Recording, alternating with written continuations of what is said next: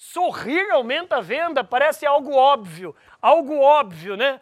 Gente, vocês já foram atendidos por pessoas que parece que brigaram com o planeta Terra? Né? A pessoa está no atendimento, está com vento, e fala bom dia para ela, ela faz assim, bom dia, não, só se for para você. Você conhece alguém assim? Só de olhar de longe, só de olhar, parece que de longe você está entrando na loja, você olha para aquela pessoa, você começa. Hum, hum, parece que ela suga sua energia. Pois é, é o vampiro emocional. Pelo amor de Deus, sorriso gera um negócio que doutor Giacomo Risolati, um professor neurocientista da Universidade de Parma, na Itália, ele descobriu o chamado neurônio espelho. O sorriso atrai sorriso. Os iguais se atraem e não os contrários. Você pode ter o problema que for, não desconta no outro, tanto em pares quanto no seu cliente.